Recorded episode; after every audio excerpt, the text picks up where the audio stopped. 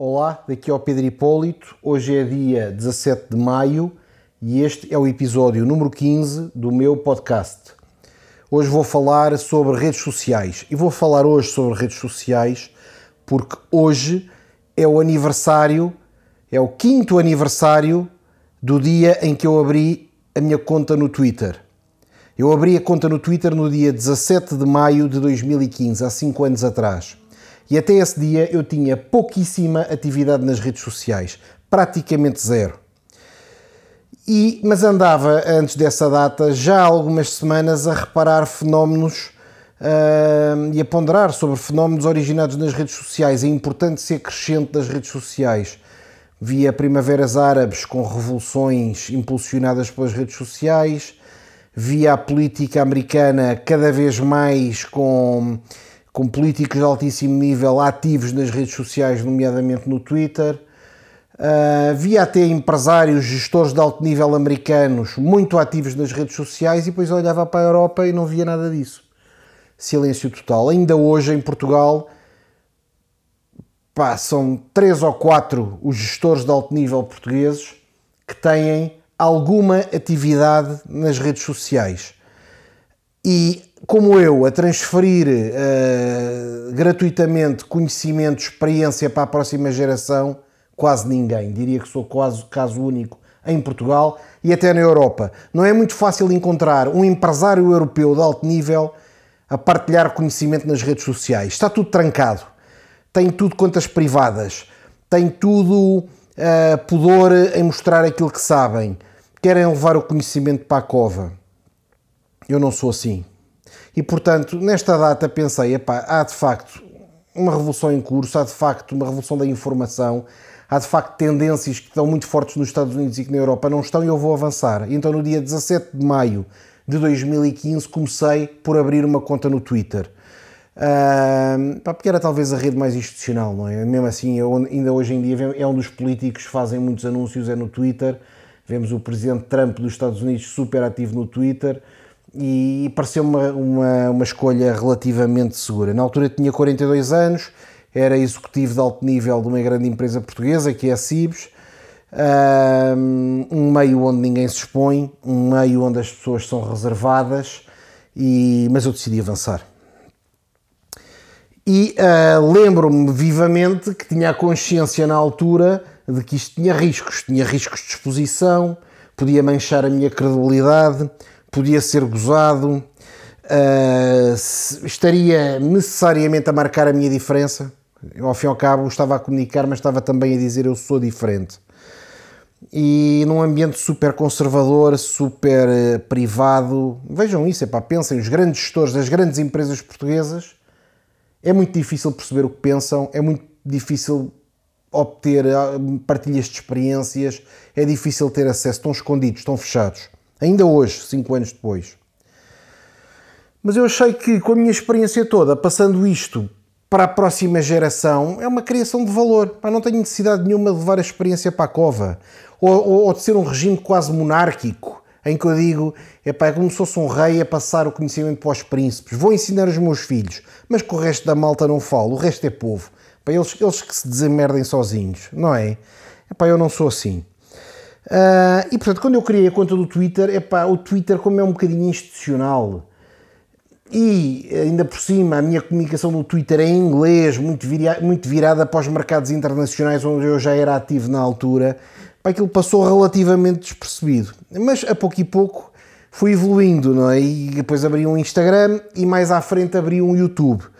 Epá, e sei, tenho a certeza que quando eu comecei a fazer vídeos no YouTube há um certo grupo na sociedade portuguesa, ex-colegas meus, gente das grandes empresas, diretores, administradores, esse género de funcionários de alto nível, epá, que me conheciam de outro estilo, de um estilo também mais formal, epá, quase consideravam epá, este tipo epá, pronto, está em burnout completo, pá, teve um esgotamento e agora pensa que é youtuber. Epá, está a fazer vídeos para o YouTube. Porque um tipo sentar-se à frente de uma câmara sem preparação nenhuma e dizer Olá, sou o Pedro Hipólito, vou falar sobre isto, sobre aquilo.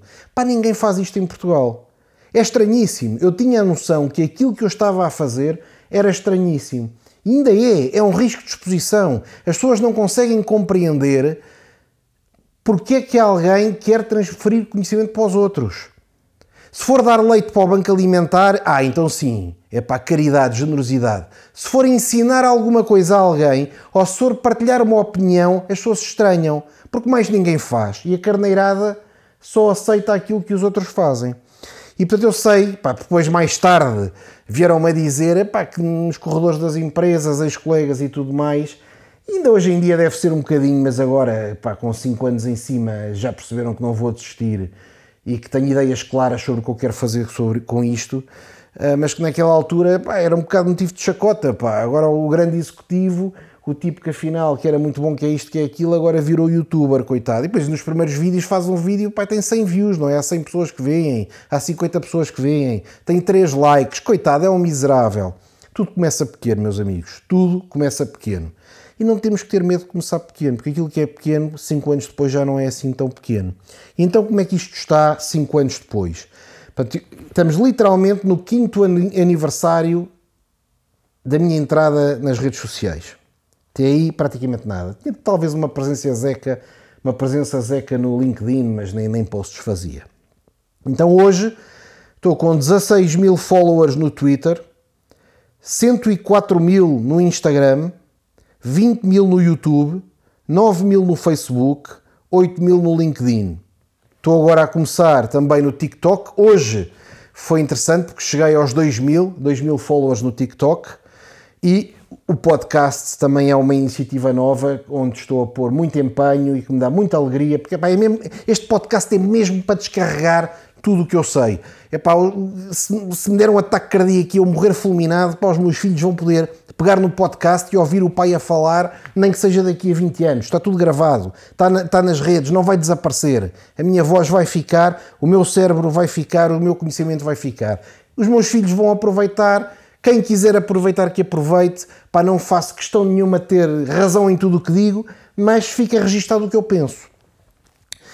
Uh, e portanto, epá, como veem, uh, ao, ao, fim de 5 anos, epá, não sou nenhuma estrela com milhões e milhões de followers, epá, mas há um conjunto de pessoas que acabou por achar interesse naquilo que eu tinha, não é? Portanto, somos somar isto tudo, estão aqui para 150 mil, não é? 20 mais 16, sim, para 150 mil, 160 mil pessoas.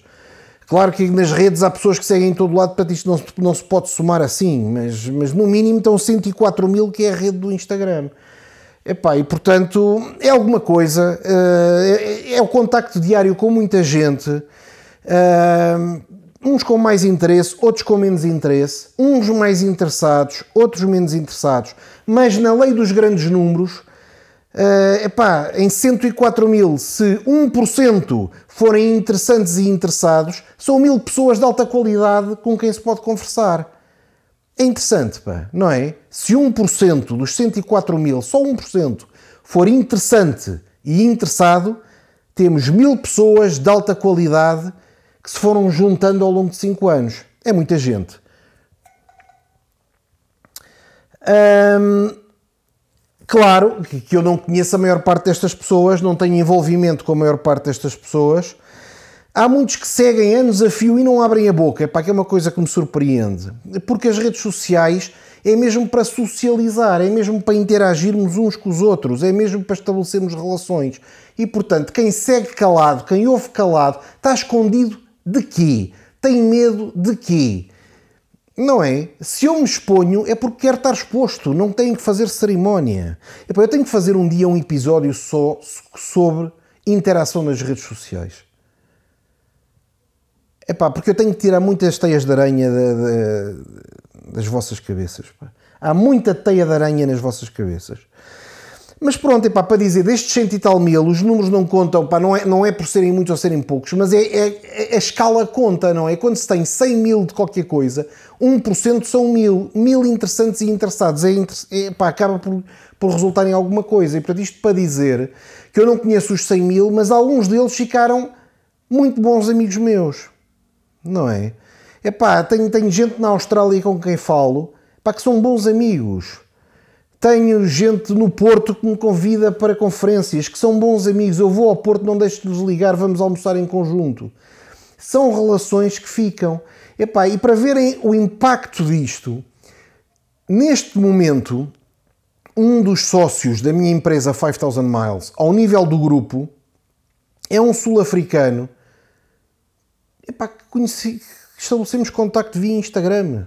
Fomos falando, veio-nos visitar a Portugal uma vez, teve cá em Portugal uma semana, tivemos a conversar, voltou para a África do Sul, mantivemos contacto, acabou por vir cá uma segunda vez, teve no nosso escritório, tivemos a conversar. E a essa altura chegámos à conclusão que temos um bom entendimento, temos uma relação de amizade sólida, havia interesse também da 5000 Miles em expandir para a África do Sul. Trata-se de um grande empresário sul-africano. E, portanto, juntando as duas coisas, ele acabou por investir na 5000 Miles. Não lhe dei ações, investiu na 5000 Miles. Investiu na 5000 Miles África do Sul. E, epá, este meu amigo acabou por ter um envolvimento muito maior. Portanto, em vez de ter só negócios na África do Sul, passou através da 5000 Miles a ser um empresário mais global noutros continentes, na América do Sul, na Europa. Uh, e nós passámos a ter um sócio de qualidade, com muita experiência também de Médio Oriente, com muita experiência até de China, de Hong Kong, de Ásia, uh, pá, que trouxe um conjunto de valências que não tínhamos, trouxe investimento, tudo a partir de uma conversa do Instagram. Epá, eu quero mesmo que vocês percebam isto. É tudo a partir de uma conversa do Instagram.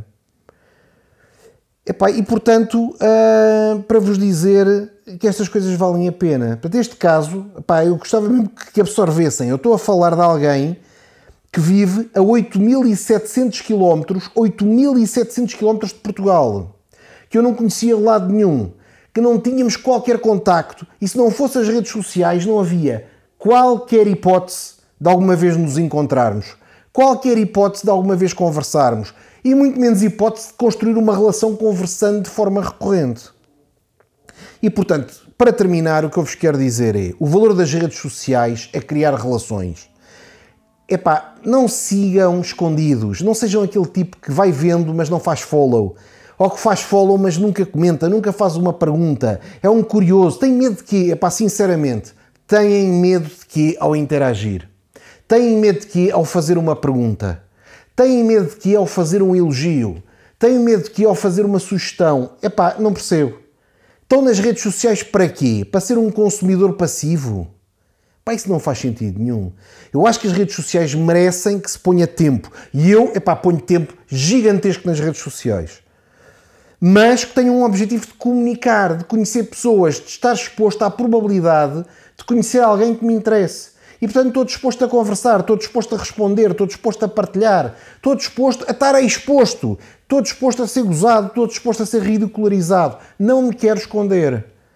Não me quero esconder. Não é com 7 bilhões de pessoas no mundo, porque é que eu me hei de relacionar com aquelas que estão num raio de 50 km à volta de mim? Eu quero me poder relacionar com os 7 bilhões. Nas 7 bilhões, se uma em mil for interessante, já são uh, ah, 7 milhões. É para 7 milhões de pessoas interessantes é muita coisa. E depois vão dizer assim: é para mais metade uh, nunca vai ter qualquer capacidade de dialogar consigo. Ok, em vez de 7 milhões são 3 milhões e meio. É muita gente, percebam isto. E portanto, é para não se escondam, pá, não se escondam, interajam, apareçam. Se gostam, digam que gostam. Pá, ninguém, pá, pá, parem de viver fechados numa toca. Isto não aplica a todos, mas aplica a muitos. Há muita gente escondida, é pá, sem motivo para isso. Deixei-vos o meu exemplo, deixei-vos os resultados que tive, com total transparência, como sempre, com total abertura. Uh, epá, eu às vezes também sinto que digo tempo a mais, às vezes penso, porquê é que eu estou a fazer este podcast aqui? Epá, não ganho nada com isto, uh, não me pagam para fazer isto, porquê é que eu estou a fazer? Epá, e tudo isto é cansativo e tudo isto desgasta. Podia estar neste momento a brincar com os meus filhos ou a conversar, mas eu acredito que se eu fizer o que é correto, se eu entregar o máximo de valor para o nosso país, para a nossa geração, para a geração futura, que fique registado por muito tempo aquilo que eu penso, aquilo que eu digo, as minhas ideias. Este bem que é gerado ou que pode ser gerado para alguém acaba por ter valor. Há um momento em que acaba por ter valor. Uh, pronto, e tem tanto mais valor quanto houver alguém que, pá, que consiga pegar nisto, aproveitar, interagir, construir uma relação. Como sempre, disse tudo o que vos tinha para dizer, não guardei nada, não escolhi palavras. muito em direto. Espero que tenham gostado. Um bom resto de domingo e uma fantástica semana que começa agora. Um forte abraço!